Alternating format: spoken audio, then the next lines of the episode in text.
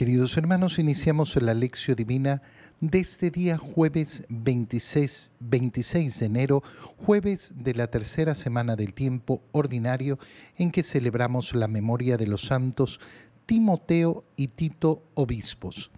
Por la señal de la Santa Cruz de nuestros enemigos, líbranos, Señor Dios nuestro, en el nombre del Padre y del Hijo y del Espíritu Santo. Amén.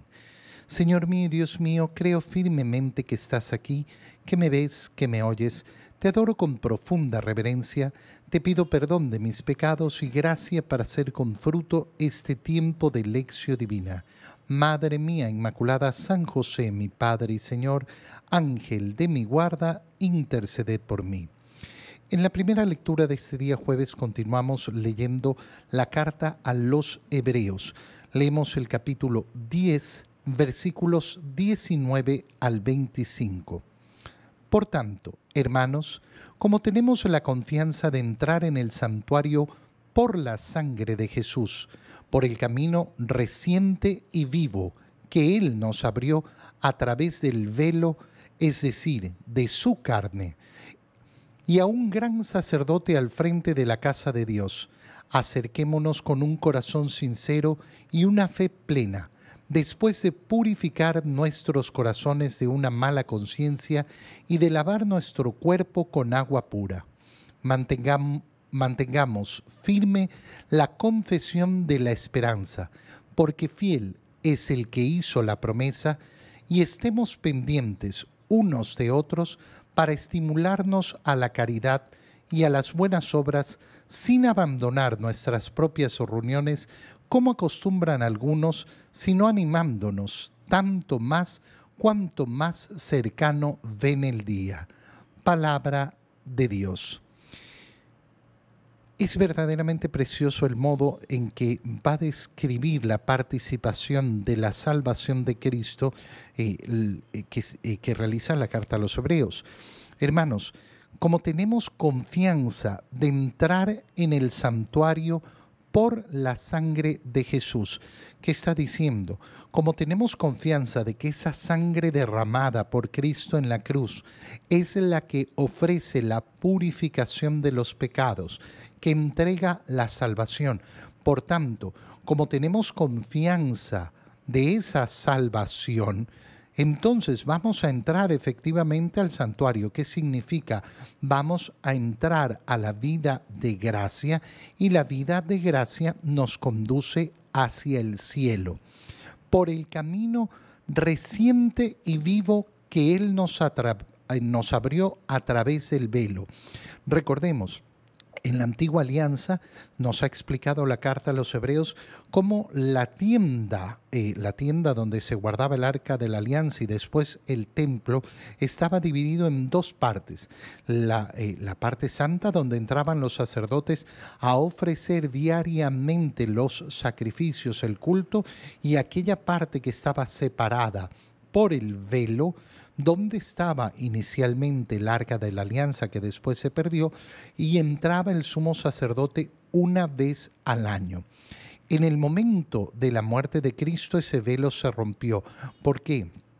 Porque el modo de llegar a esa presencia viva de Dios ya no es a través del templo de Jerusalén, sino a través de eh, la celebración del único sacrificio que es válido para nuestra salvación, es decir, a través del sacrificio en la cruz, que lo vivimos a través de la misa.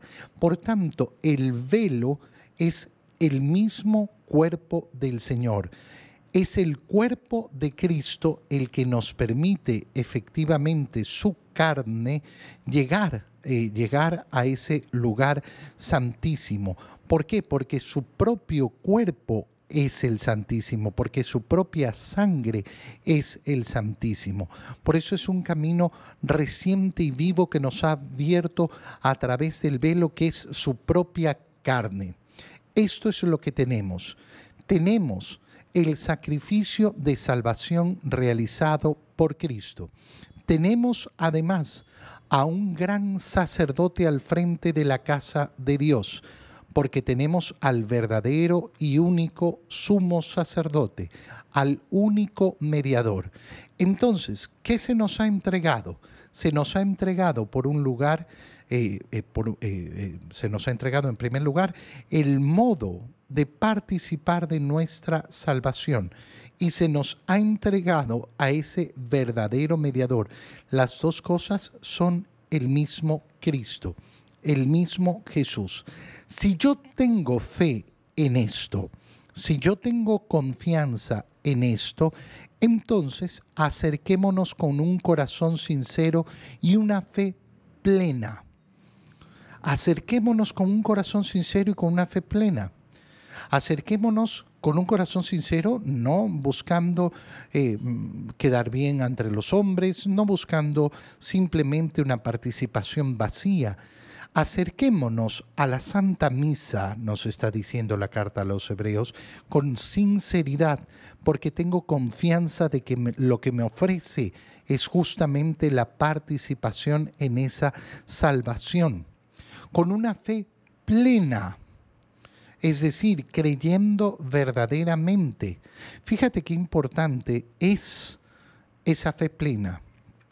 Es decir, que yo verdaderamente creo en la presencia sacramental de Cristo en la Eucaristía, presente vivo realmente y que se me ofrece. Este es el Cordero de Dios. Dichosos los invitados a la cena del Señor. ¿Cómo nos vamos a acercar? Después de purificar nuestros corazones de una mala conciencia, habiéndonos purificado, ¿qué nos está diciendo? No nos podemos acercar a la comunión en pecado. Por eso tenemos que hacer ese examen de conciencia verdadero y si descubro que tengo un pecado mortal, tengo que confesarme. Y si no tengo un pecado mortal, haciendo verdaderamente eh, y profundamente ese, eh, ese acto de contrición, ese acto penitencial que realizamos eh, en la Santa Misa al inicio, purificando nuestros, nuestros corazones de una mala conciencia. ¿Qué quiere decir además de una mala conciencia? No solo la conciencia del pecado, sino esa mala conciencia de no reconocer nuestros pecados que lamentablemente es un problema muy profundo en muchos, muchos católicos que tienen inconsciencia, que no son capaces de reconocer sus pecados, de lavar nuestro cuerpo con el agua pura, es decir, busquemos la purificación y con eso nos acercaremos, nos acercaremos a la salvación que nos ofrece el Señor. Y de ahí mantengamos firme la confesión de la esperanza. ¿Por qué? Porque fiel es el que hizo la promesa. ¿Qué significa mantener firme la confesión de la esperanza? Que yo creo que este es el sacramento de nuestra salvación. Este es el sacramento de nuestra salvación. El que participa de la Eucaristía está participando de la salvación, porque es la salvación que nos entrega nuestro Señor a través de su propio cuerpo, a través de su propia sangre. Entonces tengo esperanza de que si yo me preocupo de acercarme con conciencia recta, habiendo pedido perdón de mis pecados, recibo el cuerpo y la sangre de mi Señor, ¿qué estoy ganando? La salvación. Estoy ganando la salvación. ¿Y por qué tengo esta esperanza? Porque fiel es el que hizo la promesa. El que come mi cuerpo y bebe mi sangre tendrá vida eterna y yo lo resucitaré el último día. Y estemos pendientes entonces unos de otros para estimularnos a la caridad y a las buenas obras. Estemos pendientes. Fíjate cómo este llamado no es un llamado personal, es un llamado comunitario. Cuando una persona dice, yo no necesito ir a misa a, un templo, yo puedo adorar a Dios en la soledad de mi casa. Sí, claro, uno puede hacer adoración a Dios donde sea, pero resulta que el modo de participar de la salvación que nos ha ofrecido Cristo ha sido reuniéndonos ha sido reuniéndonos, reuniéndonos en comunidad. Aquel que no tiene conciencia comunitaria, en cuanto a esa participación de la salvación de Cristo. Aquel que quiere vivir una fe siempre individual, no, yo a mi modo, a mí me gusta así, a mí me gusta así, a mí me gusta así, y no quiero salir de eso. Yo no quiero juntarme con el resto. Yo quiero misa privada, bautizo privado. Yo quiero que vengan a mi casa a hacerme la misa. Yo quiero que me hagan a mí todo especial. Bueno, resulta que no vives una fe comunitaria.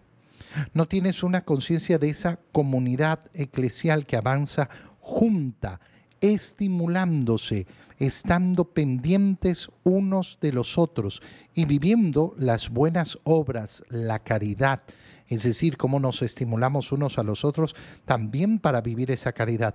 No, a mí me gusta hacer la caridad yo solo. No, yo, yo, yo hago yo esto, pero yo no me junto con grupos para hacer caridad. Bueno, resulta que es importantísimo también hacer eso, juntarnos para vivir la caridad. Y mira lo específico que es la carta a los hebreos, sin abandonar nuestras propias reuniones como acostumbran algunos, sin dejar de asistir a la Santa Misa, que es la reunión principal del cristiano animándonos tanto más cuanto más cercano vemos el día. Es decir, sabiendo que al pasar de los días, el día de mi muerte se acerca. El día de mi muerte se acerca. El día de mi encuentro con el Señor se acerca. Y yo no tengo por qué pretender, ah, no, eso no llegará, llegará mucho más tarde. No lo sé. Siempre está cerca el día de mi muerte y por tanto siempre tengo que estar dispuesto y preparado. En el Evangelio, leemos el Evangelio de San Marcos, capítulo 4, versículos 21 al 25. En aquel tiempo Jesús dijo a la multitud, ¿acaso se enciende una vela para meterla debajo de una olla o debajo de la cama? ¿No es para ponerla en el candelero? Porque si algo está escondido es para que se descubra, y si algo se ha ocultado es para que salga la luz. El que tenga oídos para oír, que oiga. Siguió hablándoles y les dijo, pongan atención a lo que están oyendo. La misma medida que utilicen para tratar a los demás, esa misma se usará para tratarlos a ustedes. Y con creces, al que tiene, se le dará, pero al que tiene poco, aún eso poco se le quitará. Palabra del Señor dos ideas que nos transmite el Evangelio de hoy. La primera, hablándole a la multitud, el Señor les dice, no se enciende una vela para meterla debajo de una olla o debajo de la cama. Es para ponerla en el candelero. Qué bonito ejemplo. ¿Por qué? Porque es un ejemplo tan sencillo, tan sencillo de comprender. Lógico, ¿para qué voy a querer poner una luz debajo de la cama? ¿Para qué voy a querer meter una luz debajo de la mesa? No sirve de nada. La luz está para alumbrar. Yo soy el camino, la verdad y la vida. Yo soy la luz del mundo. Son esas las palabras del Señor que nos indican efectivamente cómo el camino es Él mismo. Esto lo hemos visto eh, justamente en la primera lectura, porque es su propia carne la que nos permite, eh, nos permite caminar a través del velo para llegar al lugar santo. Es el mismo Cristo, la luz que ilumina el mundo. Entonces, ¿qué nos está diciendo el Señor? El cristianismo no es para vivirlo en la oscuridad. Primera cosa. Primera cosa importantísima, es decir, nosotros estamos llamados a ser luz del mundo. Estamos llamados a transmitir la luz de Cristo al mundo. Aquel que siente vergüenza de profesar su fe, de manifestar su fe, de manifestar su amor a Dios, entonces no es un verdadero cristiano. Está queriendo ocultar la luz. Por eso es tan importante vencer Esos miedos que hoy en día nos encontramos en la sociedad de manera tan fuertes tan fuertes porque se nos eh, em, vende la idea de que no, no, es que lo políticamente correcto es no hablar de religión en público. No, hermano mío, yo hablo de Cristo en todos lados, en todos lados, y no hay respeto a nadie. El que no le gusta escuchar de Cristo, porque pues se tape los oídos, que se vaya a vivir en una cueva. No soy yo el que me tengo que ocultar no soy yo el que me tengo que esconder. Ay, no, vive tu fe en privado. No, mi fe es pública. Porque mi fe es parte de mi vida, parte esencial de mi vida. Y mi vida se vive en diferentes ámbitos y yo no tengo por qué romperme. No tengo por qué tener una cara para una cosa y otra cara para otra. Tengo que ser el mismo. Yo me tengo que mostrar al mundo como un amante de Dios como un seguidor de Cristo. Y si al mundo no le gusta y no le gustará y no le gusta ver eso, qué pena, qué pena por, por ellos, qué pena por el que rechace al Señor.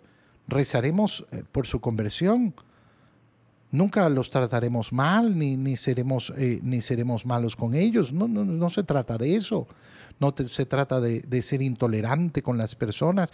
No se trata de juzgar a las personas. No, se trata de manifestar al mundo la luz de Cristo. Todo lo que está escondido es para que se descubra. ¿Qué está diciéndonos el Señor? Algo muy sencillo. Mira, el cristianismo no es una secta secreta. Y toda secta que busca el secretismo, ya sabemos que no nos va a conducir a la verdad, ¿Qué nos está diciendo el Señor? La palabra de Dios ha sido revelada para que sea conocida por todos. No hay un grupo especial que puede conocer la palabra de Dios. Todos están llamados a conocer la palabra de Dios. Habrá que predicarla, habrá que explicarla, lógicamente y entonces uno hará el esfuerzo para entenderla y entenderla en profundidad. Pero si a mí un grupo viene y me dice, no, mira, si tú sigues este camino, esto, esto te revelará cosas que no están al alcance de otros, porque esto no es para todos, esto es para los que han pasado esta prueba y esta otra prueba y se han iniciado a lo largo de los años. Esto es algo que la iglesia mantiene en secreto y lo es escondido. Eh, eh, en cambio, nosotros estamos revelándolo. La iglesia no se ha dedicado dos mil años a mantener en secreto la verdad. Se ha dedicado dos mil años a ser luz en el mundo, a anunciar el Evangelio. Cuando ya escuchas a una persona hablando así, no, no, es que la, la iglesia ha mantenido escondido esto. No, no, no es a lo que se dedica la iglesia. La predicación del Evangelio es abierta, abierta a todo el mundo. No somos una secta, no estamos para ocultar las cosas, sino para poner en la luz justamente la palabra del Señor. Segunda idea, pongan atención a lo que están oyendo. La misma medida que utilicen para tratar a los demás, esa se usará para tratarlos a ustedes. Qué bonito, porque entonces todo depende de mí. Todo depende de mí, no depende de otros. ¿Cómo he decidido yo tratar a los demás? Así seré tratado por el Señor. Así seré tratado por el Señor. Es decir, que todo depende de mí. Todo depende absolutamente de mí. Soy yo el que va a tener que rendir cuentas de mis acciones, de mis actitudes, de mi forma de tratar a los demás. Y esa es la medida que se va a utilizar para tratarme a mí, con creces. Y por tanto, lo que nos está diciendo el Señor es, aquel que trata bien a su prójimo será bien tratado. Y mucho más. Pero aquel que desprecia será también despreciado. Y con creces pero y, termina diciendo, al que tiene se le dará, pero al que tiene poco, aún eso poco se le quitará. ¿Por qué? Porque no está hablando de plata el Señor, no está hablando de la economía, no está hablando de justicia social en este momento, está hablando de la fe, de la gracia. Está hablando de cómo el Señor efectivamente nos hace crecer en virtudes sobrenaturales en la medida que nos esforzamos en vivirlas. Pero en cambio, si yo no me esfuerzo en vivirlas, entonces aquello poco que se me había dado, incluso eso lo pierdo. Tenía poca fe y la perdió porque no la hizo crecer. Tenía fe y la hizo crecer y el Señor lo hizo abundar en ella. Te doy gracias, Dios mío, por los buenos propósitos, afectos e inspiraciones que me has comunicado en este tiempo de lección divina. Te pido ayuda para ponerlos por obra. Madre mía Inmaculada, San José, mi Padre y Señor, Ángel de mi guarda, interceded por mí. María, Madre de la Iglesia, ruega por nosotros. Queridos hermanos, que tengan todos un muy feliz día.